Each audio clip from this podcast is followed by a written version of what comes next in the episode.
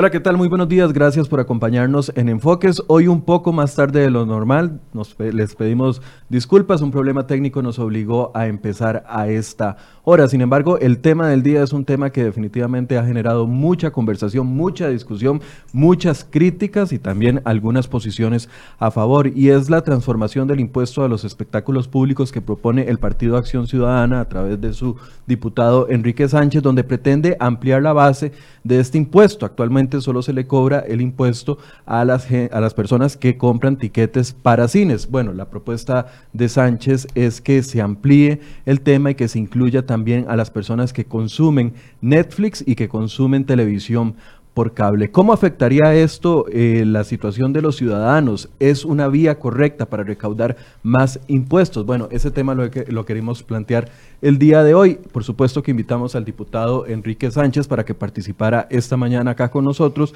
Dijo que por compromisos que tenía no podía estar acá y tampoco podría eh, atendernos vía telefónica. Pero quienes sí están acá es doña Vanessa Castro y don José Gutiérrez de Infocom, que tienen una posición muy clara con respecto a esta iniciativa y les doy la bienvenida a ellos esta mañana. Doña Vanessa, gracias por estar acá. Eh, un gusto de, de, compartir especialmente con un tema de tanta relevancia, así que estamos a las órdenes.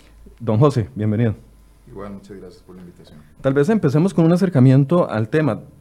Yo no quiero enfocarlo desde el punto de vista y, voy a ser muy claro con toda la audiencia, don Enrique sugirió que, tuviéramos sentados en esta mesa a las representantes de la industria cinematográfica. Sin embargo, no vimos correcto esa situación porque lo estamos abordando desde un tema político. Esto es como si pusiéramos a conversar a los beneficiarios de una ley sobre el tema de niñez o de adolescencia. No estamos en contra del beneficiario final, pero sí del método y eso es lo que se critica. Por eso no aceptamos que estuvieran acá sentados con nosotros los beneficiarios finales de este impuesto, porque no es sobre el final o el destino final del impuesto, sino es sobre el tema de la metodología que se está utilizando. Dicho esto, le doy la palabra a doña Vanessa para que nos pueda explicar cuál es la posición con respecto a esta transformación. Mire, usted ha hecho, ha realizado un enfoque inicial tremendamente bueno. Eh, precisamente lo que estamos opuestos es al método. Definitivamente en este momento la Cámara de Infocomunicaciones no puede dejar de manifestarse en contra de un impuesto. Es algo no, algo increíble, o sea, increíble. Yo, nosotros realmente eh, manifestamos sorpresa cuando vemos que en estos momentos de la realidad económica del país, eh, se, precisamente se pretenda generar un impuesto sobre los bolsillos de los costarricenses. Hemos eh, mencionado eh, ya de manera reiterada que, este, este tema económico llegaría a 800 y, resto de mil, casi 900 mil hogares costarricenses. Hogares, no personas. Hogares costarricenses que se verían afectados directamente en su consumo, en el recibo, con este impuesto. Entonces, pues no puede uno más que sorprenderse que a estas alturas, eh, eh, conociendo la situación del país, conociendo las condiciones económicas, recién saliendo de una reforma fiscal, pues se les ocurra simplemente un impuesto como una salida. Realmente sorprende. Ahora, eh, desde el enfoque de la Cámara, para ustedes, a ver, decía Eli Feinza y el lunes que le consulté sobre este tema, decía, bueno, es que ya los diputados encontraron una nueva gallinita de huevos de oro y son los apps que eh, están a disposición y que utilizamos todos los costarricenses. El tema de incluir Netflix y las cableras, tal vez separémoslo. ¿Cómo lo analizan ustedes en cada uno de los casos? Eh, pues mire, yo, yo eh, diría que, que no hay que separar el tema. No hay que separar el tema porque eh, las gallinitas de oro, si es que podríamos llamarnos gallinitas de oro a, los, a, estos servicios, eh, se, se matan igualmente. Las gallinitas se matan, pero sobre todo se matan los bolsillos de la gente y de las familias, ¿verdad? Es que acá no se trata de pensar tampoco, eh, como bien decía usted, y me encantó el inicio, el enfoque. Aquí no se trata de pensar cuál es el servicio incluso, sino que es inconcebible pensar en un impuesto. Entonces, eh, yo no separaría las cosas, porque no lo veo desde ese punto de vista. Yo lo único que veo es que en el, en el recibo del hogar costarricense va a llegar una suma extra, adicional, que no tiene por qué llegar, porque no tienen que ser los costarricenses los que fomenten o incentiven una otra industria, una industria. Em, hay muchas formas de incentivar la industria que venga desde el gobierno mismo, desde una política pública. Lo que no se explica es que el gobierno pues eh, eh, quiera evadir su responsabilidad y simplemente pasárselo a la gente. Don José, un análisis inicial. Sí, vamos a ver, eh, bien como lo señalaba doña Vanessa, lo que pasa es que ahorita en este momento hablar de nuevos impuestos es muy complicado. Eh, recordemos que ya sobre los usuarios finales recaen cargas impositivas muy grandes. Eh, estamos saliendo de una reforma fiscal eh, donde se tasó con 13% el IVA. Este, esta industria de las telecomunicaciones ha apoyado proyectos que tienen que ver con darle fondos al sistema de emergencia 911. Actualmente venimos saliendo también de una, de una reforma, de un proyecto de ley donde se le dotó de recursos de un 0,75% a los servicios de Internet, de telefonía. Eh, y eh, ahorita también estamos con otro proyecto que tiene que ver con la Benemérita Cruz Roja, eh, donde se busca precisamente también darle sostenibilidad a esa institución con un 1%.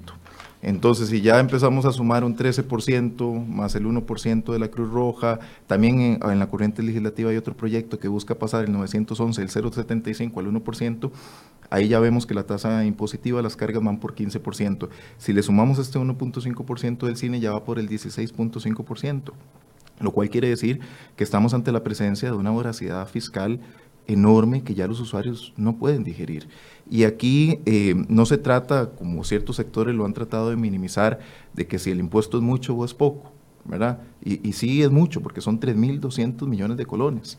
Eh, eh, al año. Al año, es, es, muchísimo, es muchísimo dinero y realmente tenemos que salir en defensa del consumidor porque ya no, no se puede continuar con tantas cargas. Expliquemos esa proyección que hacen, porque ya doña Vanessa aclaraba o nos decía que 800 mil hogares se deberían eh, obligados a pagar esta, este impuesto del 1.5% eh, que se propone. Pero ¿cómo llegan a ustedes esa cifra o esa proyección de 3.200 millones de colones al año? Sí, claro. de hecho, todo, eh, a, a diferencia de otras industrias, la industria de las telecomunicaciones está sumamente regulada.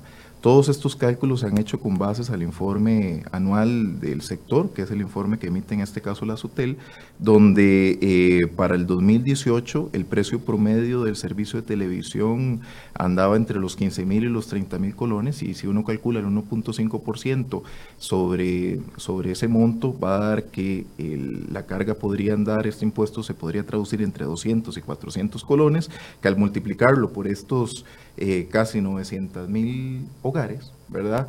Eh, dan como resultado una cifra anual de esos 3.200 millones de colones. Nada despreciable. Nada despreciable, por supuesto. No, y es que en, televisión por suscripción, porque estos son los hogares que, eh, que reciben o que contratan televisión por suscripción. Los 800 mil. Habría que ver otras, otra, otras, plataformas. otras plataformas. Ok, aquí en esta cifra, perdón que los interrumpa, en esta cifra de 800 mil, cálculo que ustedes hacen, no están incluyendo los usuarios de Netflix que son decenas de miles, ¿verdad? Eh, y, decía de esto porque, digamos, los números del, sector de telecomunicaciones son públicos, ¿verdad? Eh, no, tenemos los números de Netflix, pero, digamos, en algunas noticias eh, se hablan de que en nuestro país hay decenas de miles de usuarios de esta plataforma. Y entonces, bueno, serían esos 3.200 millones más todos los usuarios de plataformas como Netflix, de las plataformas. y como otro tipo de plataformas, ¿verdad? Ah, bueno, porque no estamos hablando solo de Netflix. Exacto. Ahora, eh, uno entendería que algunos diputados toman iniciativas, eh, no sé, porque creen en causas genuinas, pero genuinas para ellos, pero cuando uno ve un apoyo del Poder Ejecutivo en esta iniciativa, ¿qué les generó a ustedes? Porque no es solo el diputado eh, Enrique Sánchez, sino que también ya el ministro de la presidencia se pronunció al respecto y apoya la iniciativa. Sí, eh, vuelvo, vuelvo a decir, eh, sorprende, sorprende tremendamente que el gobierno recién saliendo del paquete fiscal, recién teniendo claro que se ha sumado el IVA a todos estos servicios, sorprende que apoyen. efectivamente, vamos a ver, eh, volvemos al principio. Efectivamente uno comprende que la industria audiovisual eh, eh, se visibilice y que se le incentive.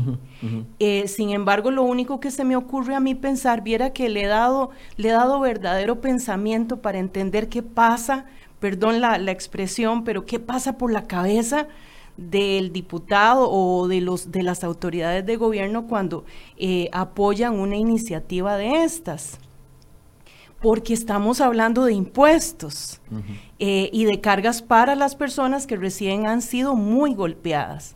Entonces yo trato de entenderlo, pero no le logro encontrar eh, realmente una explicación que no sea que simplemente no quieren darse a la tarea de buscar métodos o incentivos que realmente sean de otro tipo. Entonces es muy fácil caerle a un sector que consideran que tiene eh, fondos Em, y eh, simplemente crear un impuesto.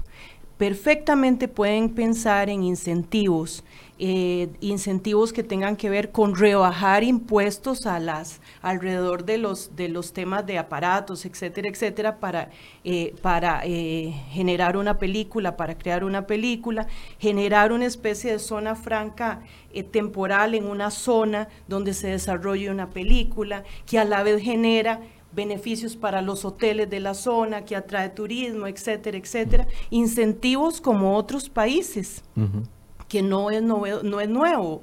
Y sin embargo, vemos al gobierno salir y dar el apoyo a un impuesto. Entonces vamos a ver, eh, eh, le da uno pensamiento, pero realmente no comprende por qué es que no se dan a la tarea de buscar otros mecanismos. Ahora, yo tengo serias dudas y no sé si ustedes lo han analizado y se los pregunto a ambos por si alguno tiene alguna opinión. Tengo serias dudas con respecto a la, a la eventual legalidad y constitucionalidad de, este, de esta iniciativa, porque para todos es conocido que con la reciente reforma fiscal se incorporó dentro del sistema de Hacienda el tema de los impuestos transfronterizos, a los servicios transfronterizos. Y ya habíamos hablado de una u otra forma que eso eh, grabaría no solo con el IVA, sino también con renta de una u otra forma a las empresas que ofrecen servicios como Netflix, como, eh, usted me dio otros ejemplos, ahorita no lo recuerdo, Amazon, etcétera. O sea, no sería poner como un impuesto sobre otro impuesto.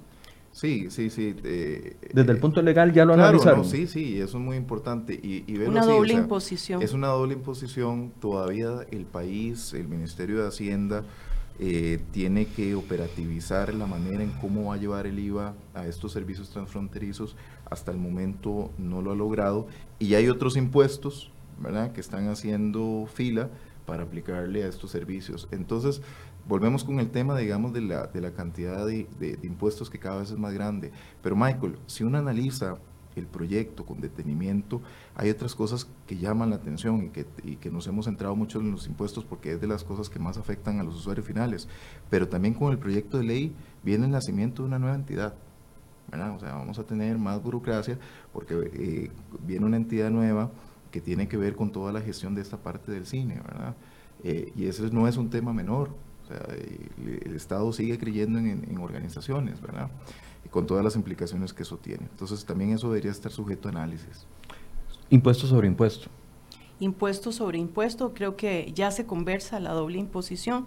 Eh, nosotros no hemos todavía pasado a la etapa de pensar en, en, en, qué hacer ante eso, sino que esperamos que antes que, que tengamos que accionar en ese sentido, los diputados tomen conciencia eh, sobre, sobre esta situación. Y el diputado Sánchez también, em, al que le hacemos un llamado, yo tenía la esperanza de verlo acá, para hacerle un llamado eh, para em, hacer, hacer un texto sustitutivo y que se piense en, un, en esta forma de nuevos incentivos para la industria audiovisual, que eh, sería importantísimo que el diputado lo tome en consideración y pues dejemos de lado el tema del impuesto. Quiero, eh, como no tuvimos la oportunidad precisamente de tener a, don Enrique acá porque no quiso participar o no dice que no puede participar del programa ni en persona ni vía telefónica, hemos preparado algunas declaraciones que él dio en Twitter y los voy a leer para que ustedes puedan ayudarme a analizar los argumentos. Voy a pedirle eh, a mis compañeros que por favor me pongan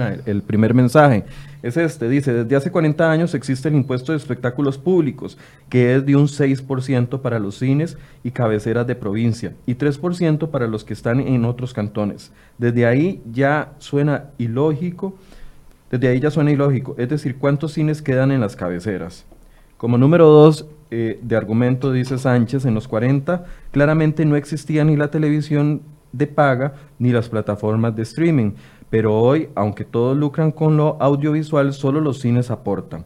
De eso se trata, que lo audiovisual financie lo audio, lo, que lo audiovisual financie lo audiovisual y que el cine financie el cine en todas sus ventanas. Quiero hacer ahí una, una pausa porque ustedes ya, no, ya hablamos de los servicios transfronterizos que pagan el impuesto, pero las cableras también pagan impuestos, ¿o no? Por supuesto, claro que sí. Expliquemos eso, por favor.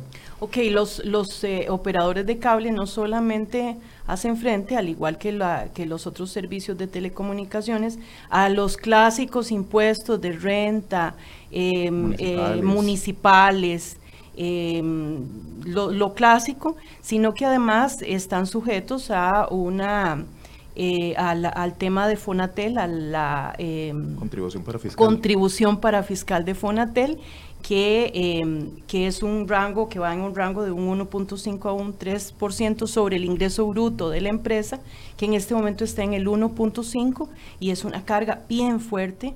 Eh, luego también se tiene el, el canon de regulación. Em, y el, el, el, canon de regulación que se, también se fundamenta en el presupuesto que tenga la SUTEL, que en este momento fue de 9, mil, 9 millones de dólares, algo por el estilo, es también un canon eh, tremendamente fuerte.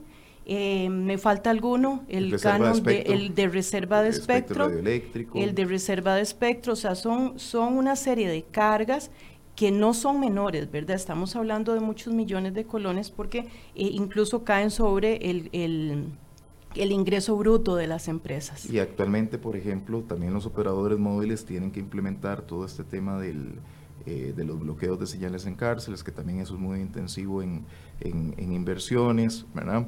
Pero como lo decía doña Vanessa, y, ve el tema de la contribución para fiscal de Fonatel, es, es un 1.5%, es un monto muy alto porque es sobre los ingresos brutos de todos los operadores.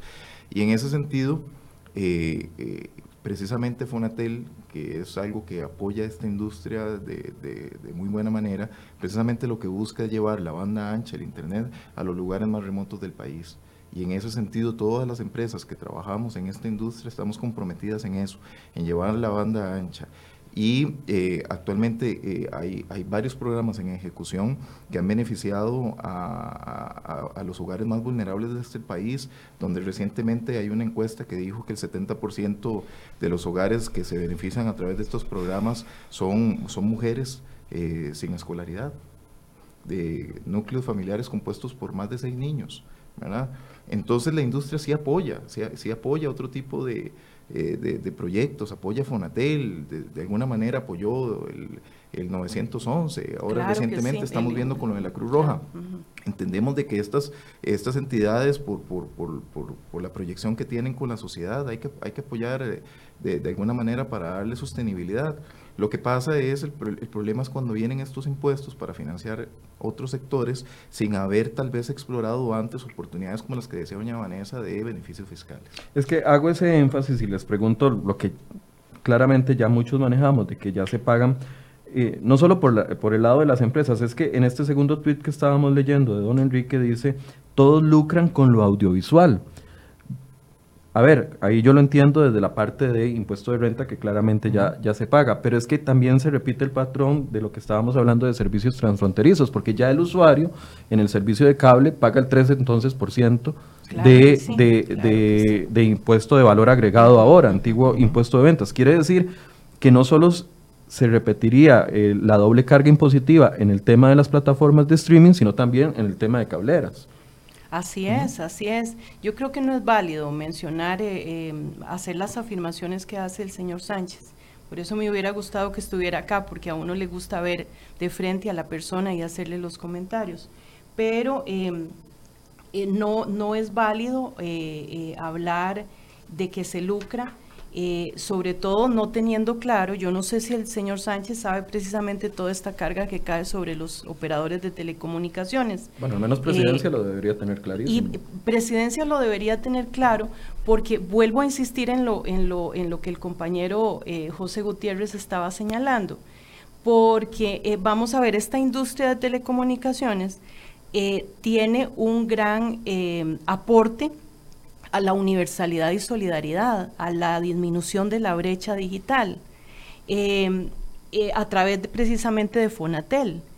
Y, vamos a ver, es, irónico que a través de una iniciativa del diputado Sánchez, precisamente se fomente un impuesto que viene de alguna manera a afectar eh, precisamente el acceso de la gente a, este tipo de servicios. Claro, porque Entonces, si alguien toma la decisión de quitar el cable o de dejar de, utilizar Netflix o, cualquier otra de las plataformas que mencionaba don José, simple y sencillamente porque considera que sean 200 o 400 colones no los quiere pagar o no los debe pagar o no los puede pagar, ahí se va eh, eventualmente, en el caso de las cableras, si la gente se comienza a quitar de las cableras, eventualmente se afectarían esos otros destinos que ya están definidos. Claro, claro, por supuesto, esa sería una manera indirecta de afectarlos, de, es lógico.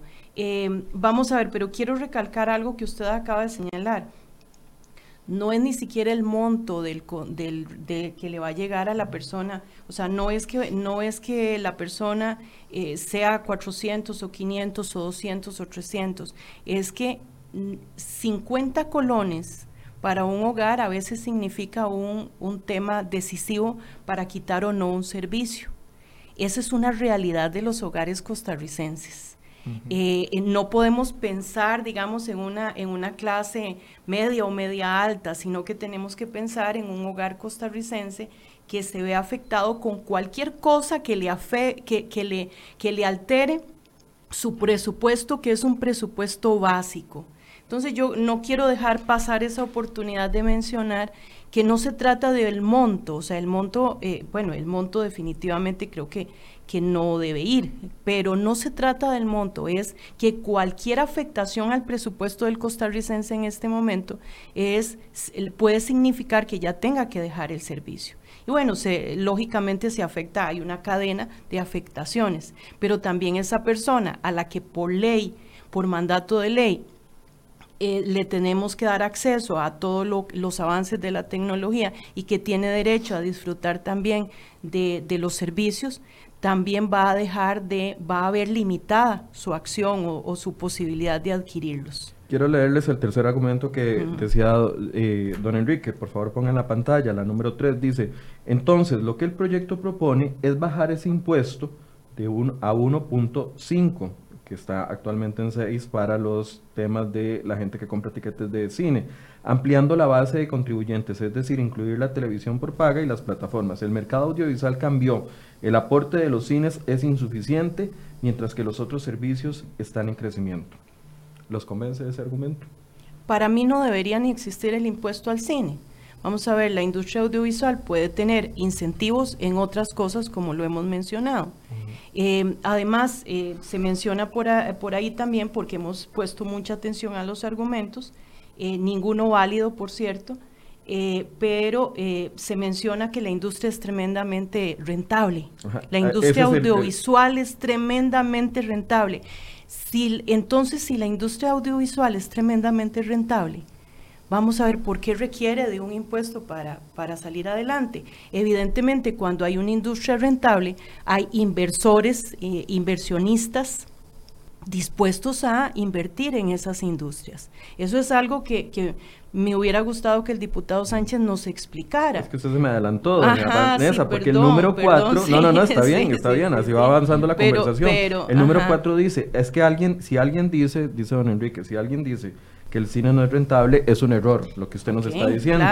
En solo dos años perdimos inversiones por 73 millones de dólares de productoras que intentan grabar en Costa Rica y declinan por no tener una ley de cine, dice él. Se fueron en su mayoría a Colombia o República Dominicana que sí tienen ley.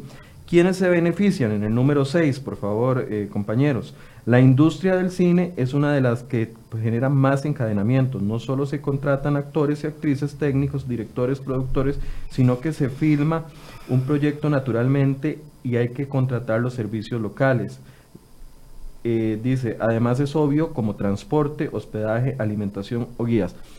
Eh, a ver, aquí el diputado... Perdón, nada más quiero agregar, tengamos ley de cine.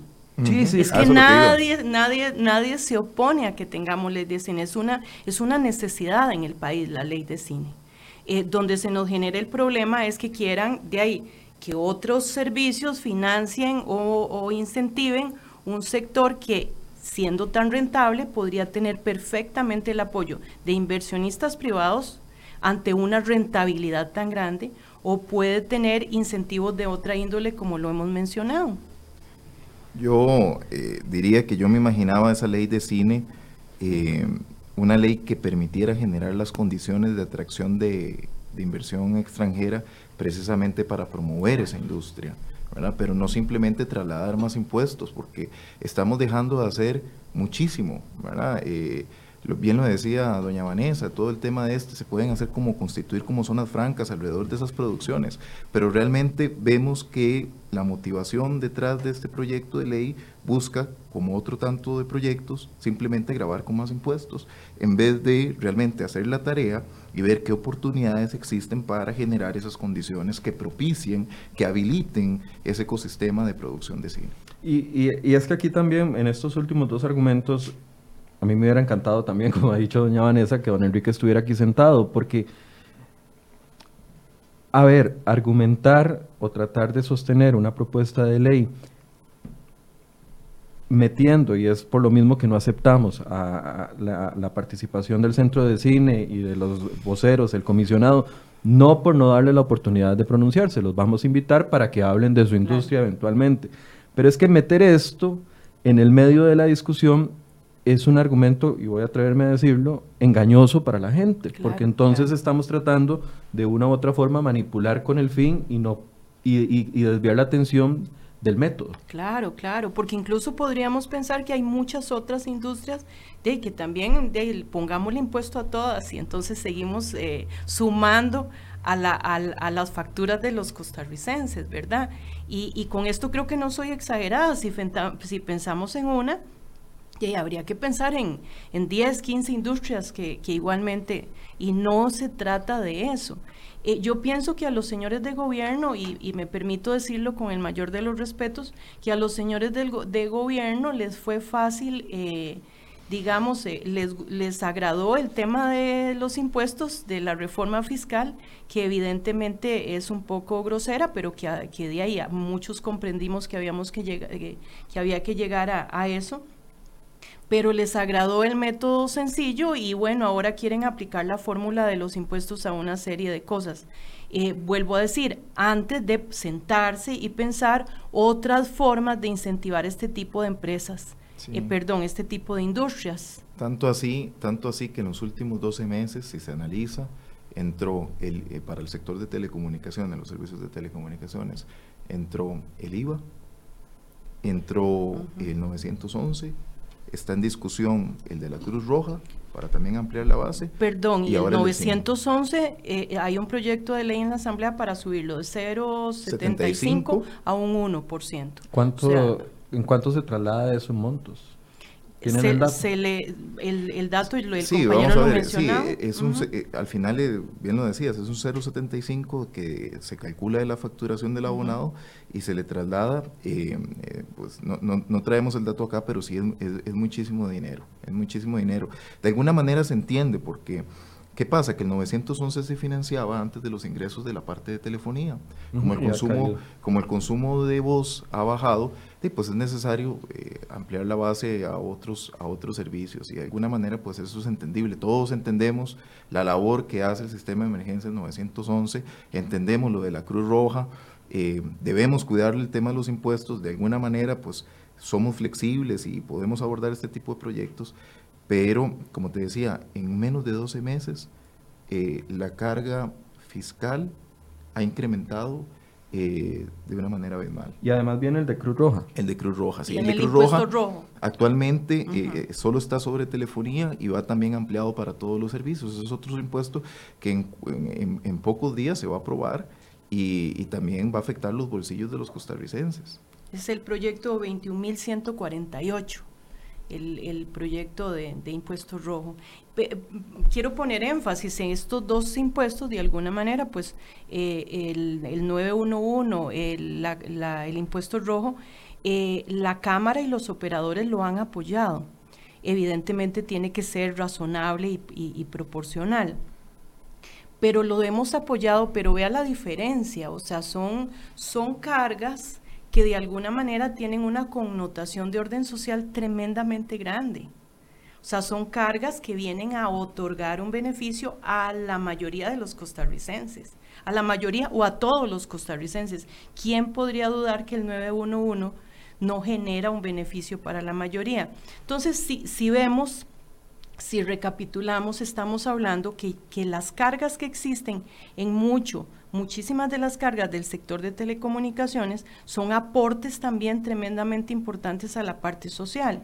Tenemos Fonatel que contribuye con universalidad y solidaridad, ajuste a la brecha, eh, a la brecha digital, eh, un tema tremendamente importante en este momento y que debería ser uno de los temas que ocupen a los diputados. Porque los fondos de Fonatel se mueven lentamente. Vamos a ver, eh, pienso que eh, se mueven como tienen que moverse, o sea, evidentemente hay que mejorar aspectos de ejecución, pero los fondos de Fonatel tienen objetivos tremendamente importantes para el desarrollo de este país, para cerrar la brecha digital. Eh, el, Fondo de Solidaridad eh, para la industria de telecomunicaciones es un pilar. Y Fonatel es un instrumento que fue creado con una transparencia y un mecanismo tremendamente importante. O sea, definitivamente Fonatel es uno de los logros más trascendentales del país de los últimos años. Sin embargo, evidentemente hay que mejorar su ejecución. Hay oportunidades de mejoras, pero el modelo es sumamente exitoso. El modelo es tremendamente exitoso. Si uno lo compara con otros países, y, ojalá tuviéramos la oportunidad de hablar de Fonatel en, en otro programa, pero...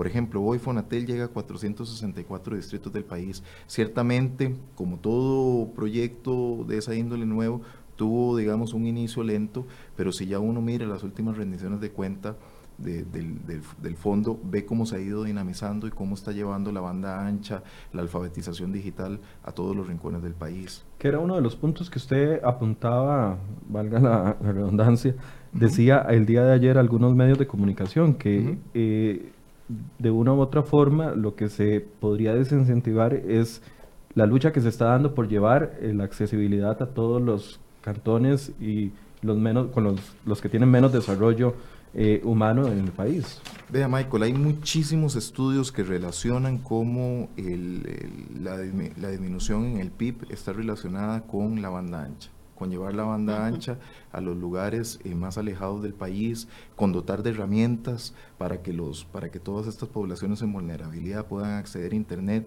Es conocido que una conexión de banda ancha y una computadora eh, genera un ambiente habilitador, empodera a las familias, ¿verdad? Eh, genera nuevas oportunidades de negocio, nuevos emprendimientos y eso precisamente son eh, los factores que siempre ha apoyado la industria. Cuando se vienen este tipo de proyectos que empiezan a cargar de tasas impositivas a los servicios que nosotros comercializamos, eso viene a debilitar la tarea que se está haciendo, hace que cada vez los usuarios contraten menos servicios y también se refleja no solo en menos ingresos para el gobierno, porque dejan de, dejan de, poder recaudar IVA del impuesto de la renta, que es del 30% para todas las empresas que, que trabajan en la industria de las telecomunicaciones, sino que otras familias también se ven afectadas precisamente porque no se dota de recursos a Fonatel y a otras instituciones precisamente para llevar la banda ancha. Aquí no va a faltar quien esté viéndonos y esté pensando, claro, las cableras defendiendo sus, sus intereses particulares. Bueno, pero es que, vamos a ver, el, el, proyecto de lo de Fonatel, eso nace desde la Ley General de Telecomunicaciones, ¿verdad? no, me refiero a, con la explicación que estamos dando con respecto a las cargas impositivas que ya, tienen el sector, que ya tiene el sector. vea qué curioso, Michael. Yo más bien, haciendo una revisión rápida de los comentarios eh, de la población, que realmente la población está indignada con este impuesto, yo más, veo, más bien he visto un agradecimiento de, los, de nuestros clientes, de nuestros consumidores, diciéndole a las cableras, eh, nos están ayudando a que no se nos sigan traduciendo más impuestos, ¿verdad?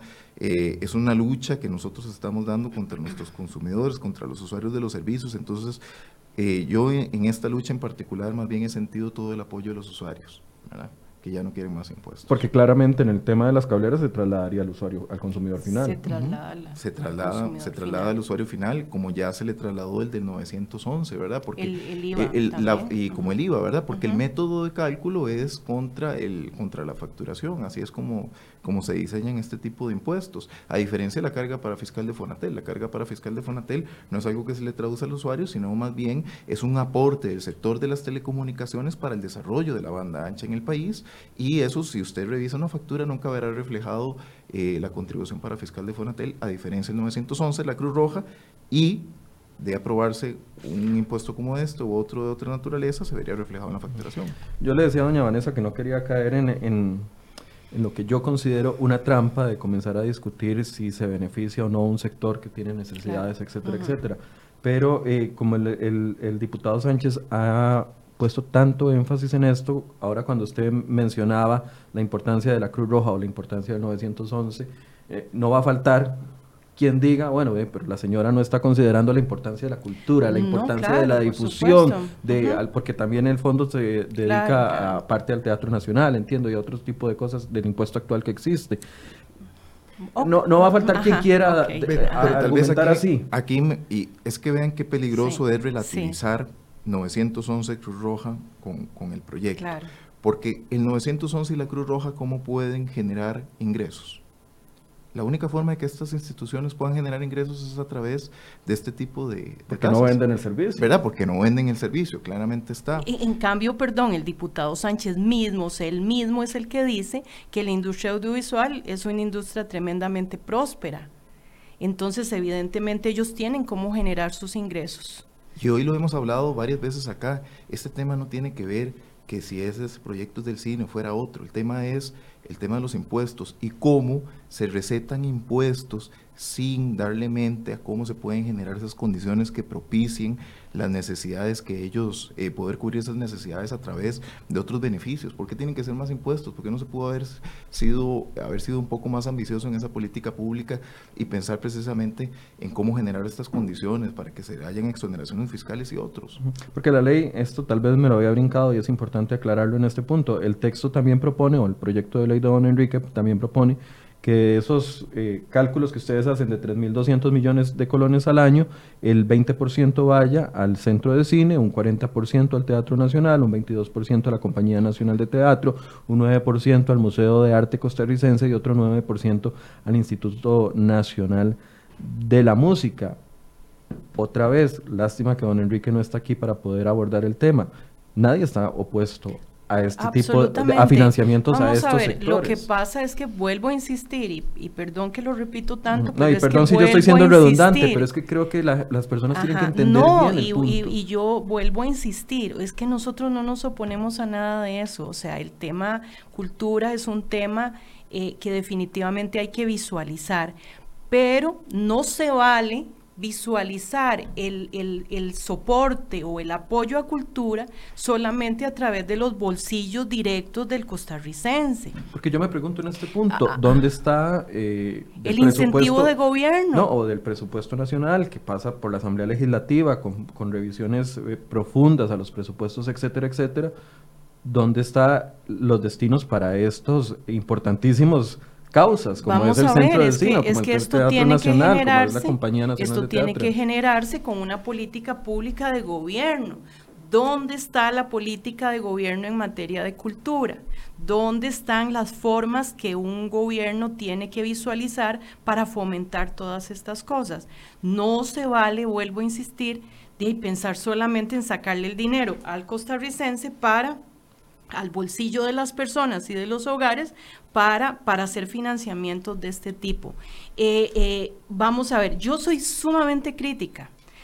Veo, por ejemplo, en este momento, y no quiero desviarme, es otro tema, pero veo en este momento cómo se deterioran todos los, los, eh, los inmuebles de, de, valor histórico, arquitectónico en el país. Ayer, ayer que veía los que están alrededor del Parque Morazán, un tema de orden de cultura tremendamente importante y el gobierno simplemente no sé qué está haciendo. Se están deteriorando incluso ya los declarados de, de, interés nacional y se deterioran otros muchos y se caen a pedazos y simplemente llevamos años sin que los vuelvan a ver. Entonces, eh, vamos a ver, no se vale no se vale que el gobierno no tenga una política clara al respecto y entonces de manera casuística, coyuntural, se le ocurra sacar un impuesto, y menos la figura del impuesto.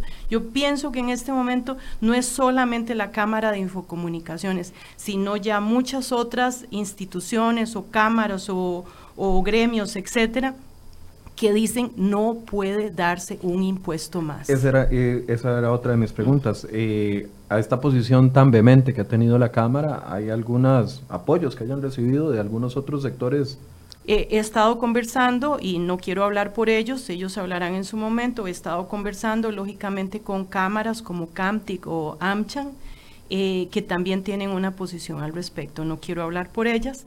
Eh, pero perfectamente pueden ser consultadas. Michael, yo le debía un dato en, relación al 911 que planteabas esa inquietud. Eh, ese, ese impuesto eh, empezó el año pasado, o, la reforma en julio del 2018, y actualmente se están recaudando, o se pensaba que este impuesto va a recaudar 4.643 millones de colones casi 5 mil millones de El del 911. Del 911 que actualmente eh, están eh, saliendo de la facturación de todos los usuarios de los servicios. Y, estoy seguro que los costarricenses lo pagamos con gusto, porque eso siempre lo hemos visto dentro del recibo telefónico, y se entiende, uno sabe que ahí está la, y la, la ayuda inmediata. Y comprende, y es un servicio que reciben todos los costarricenses, y como bien decía eh, don, don José, ellos no tienen otra forma de conseguir fondos. Igual que la Benemérita Cruz Roja, por eso es que uno se sensibiliza cuando ve ese tipo de proyectos y trata de entender y, ver de qué manera se pueden, se pueden explorar. Voy a pedirle a mis compañeros que me pongan el, último tweet de don Enrique. Les recuerdo que tuvimos que acudir a tweets porque eh, ayer yo conversé con Víctor Vargas, el encargado de prensa de don Enrique Sánchez, le invité le extendí la invitación para que estuviera acá, nos dijo que no podía porque tenía compromisos, entonces le extendí otra invitación, que esta fue vía telefónica para que pudiera intervenir el tiempo que él considerara necesario para explicar su proyecto y nos dijo que tampoco podía atendernos vía telefónica. Y como ya les comenté, para la gente que se está uniendo a la transmisión, eh, don Enrique me recomendó hablar con el centro de cine y con alguno, con el comisionado también de cultura, pero no quisimos enfocarlo desde ese punto de vista porque consideramos que aquí lo que está bajo observación es el método y no el fin o los beneficiarios finales, que por supuesto estamos de acuerdo que el Centro de Cine, así como el Teatro Nacional, así como eh, la Compañía Nacional de Danza y todos los demás beneficiarios finales tengan su propio presupuesto y que tengan su propio ingreso. Vamos al último tuit de Don Enrique. Bonus track lo titula. Si hoy pagamos 8.99 dólares, que es decir 5.240 por Netflix, pasaríamos a pagar 5.320. La tarifa aumentaría solamente 80 colones. Y si pagamos 15.000 colones por cable, 15.492, pasaría a 15.724. 232 colones de diferencia. Por mes, que hay que multiplicar por la cantidad de usuarios que hemos conversado, ¿verdad? Y por los 12 meses del año que ahí salen los 3.200 Ahí salen los, los, 300, eh, los 3.200 millones que le comentaba. En cableras. Solo, en, cableras. Solo en cableras. ¿verdad? Habría que ver cuántos son los usuarios de Netflix y otras plataformas digitales que han ido en aumento. Vea, cuando yo veo eh, eh, observaciones como esa, no puedo sino pensar que el día y los diputados son representantes de la gente. normalmente alrededor de un diputado hay muchísima gente, comunidades, sectores em, vulnerables, etcétera, etcétera. Y uno no comprende cómo puede afirmar que una cantidad de 200 y resto de colones no hace mella en un bolsillo de, un, de un costarricense. No se entiende, porque hay gente que incluso por 50 colones deja de tomar de aumento en un bus, deja de tomar el servicio de bus y ve a ver qué hace. O sea, es que es que vamos a ver, es desconocer una realidad. Hay que caminar y hay que conversar con la gente y hay que entenderla. O sea, simplemente acá, eh, don José, eh, eh, el compañero fue claro en que en un año hemos tenido el 13% del IVA, el, impuesto del 911, el, el del impuesto rojo, más otras más otros impactos indirectos como todos estos cánones que se suman. Y entonces todos esos son sumas en el bolsillo de la gente. Entonces vamos a ver, sí, entonces vamos a ver, sigamos sumando 100 colones, 200 colones, 300 colones, y no nos importe porque son sumas pequeñas, son sumas pequeñas para un diputado que tiene un salario importante para una persona que tiene un salario importante, pero no son sumas pequeñas de ninguna manera para, para un hogar costarricense. El que no puede pagar 50 colones más de que quite el servicio. Podrían pensar Imagine, Claro, no, ya lo oí de un señor diputado. De ahí, si no puede que quite el servicio, por favor, por favor, ¿cómo vamos a pretender precisamente cerrarle un aspecto que en muchos hogares es la única forma de distracción? Y el golpe que eso tendría para las finanzas del tiene para las finanzas propias del Estado. O sea, eso es un desconocimiento total de la realidad. Yo, creo que aquí vale... Creo que llegan a la Asamblea Legislativa y se encierran en una burbuja y dejan de entender lo que la gente piensa. Yo creo que aquí vale la pena mencionar un ejemplo que analizábamos aquí en Enfoques el lunes y era el tema de, los, de la venta de carros usados. Ustedes me están diciendo que es esta mezcolanza que está haciendo Michael en este momento, pero cuando comenzaron, comenzó a caer las ventas de los autos usados en el país, mucha gente decía, bueno, de por sí son, algunos vienen reconstruidos, uno no sabe de la procedencia, etcétera, etcétera. Independientemente de eso, no se le puso atención en, en su momento. Y el impuesto que ha dejado de percibir el Ministerio de Hacienda por el tema de la no importación de autos usados, porque la contracción económica y además por, porque la gente no tiene eh, dinero en este momento para cambiar su auto, ha impactado y el, no solo las proyecciones que tendría Hacienda de recaudación, sino que ha, impactado de una u otra forma directa la economía del país. Podría pasar lo mismo con este caso. Podría perfectamente suceder. Absolutamente, es una, es una realidad. Quiero darles un par de minutos a cada uno para que realicen una conclusión. No sé si gusta empezar, don José. Sí, bueno, nuevamente nos parece que no es el momento para pensar en más impuestos, no sobre este proyecto puntual, sino sobre cualquier otro proyecto. Eh, hoy, en esta mañana, hemos tenido la oportunidad de hablar de la enorme carga impositiva que ya recae sobre los bolsillos de los costarricenses, eh, cómo en tan solo 12 meses se han aprobado varios impuestos y, como bien lo comentábamos, al final no es si 1.5% es poco o es mucho, eh, porque sí lo es, son 3.200 millones de colones, 3.200 millones de colones que ya se suman a casi los 5.000 millones de colones que se están aportando para el sistema de emergencias 911. Y, y realmente aquí es un llamado a las autoridades a que puedan reflexionar, eh, todavía están a tiempo de revertir eh, este resultado o la forma en cómo se ha ido dictaminando este proyecto, ¿verdad? Y que busquen y que exploren otras alternativas para dotar de recursos eh, a esa industria que no sea a través de más impuestos. La voracidad fiscal que hemos tenido en los últimos meses va a un ritmo que ya los consumidores no pueden digerir, Michael. Y entonces, eh, nuestra industria, la industria de las telecomunicaciones, necesita seguir teniendo eh, la posibilidad de realizar inversiones para desplegar la banda ancha y seguir apoyando otras actividades que son propias del sector para la disminución de la brecha digital y, el empoderamiento de, los hogares a través de herramientas tecnológicas. Y este tipo de proyectos no, no, nos hacen bien con este tipo de metas. Doña Vanessa. Eh, la Cámara de, de Infocomunicaciones, la Infocom, eh, dice un no a los impuestos.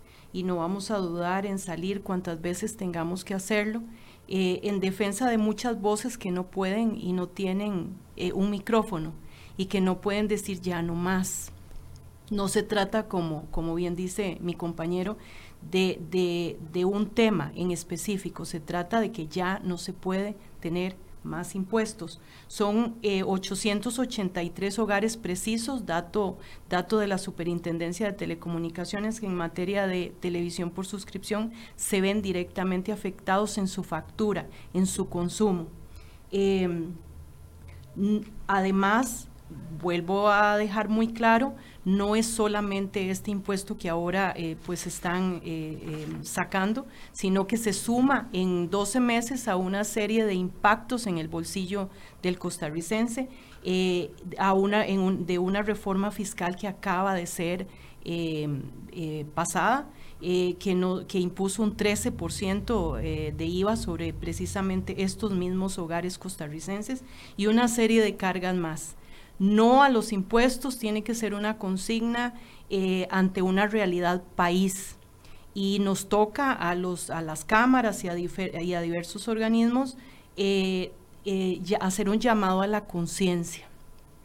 Esto desestimula a la vez otras industrias. No podemos pensar en motivar unas a través de impuestos y desincentivar otras. no estamos en contra de la industria audiovisual, eh, nos parece que es rentable y que tiene que buscar sus formas de, garantizar eh, su, actividad, pero que también el gobierno tiene que eh, ser creativo y sentarse a pensar en incentivos para estas industrias. hay industrias, hay industrias que lo necesitan.